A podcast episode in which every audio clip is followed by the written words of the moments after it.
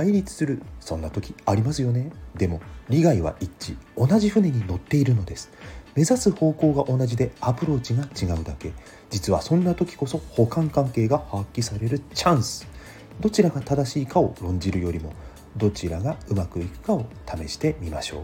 セーラジー21でした。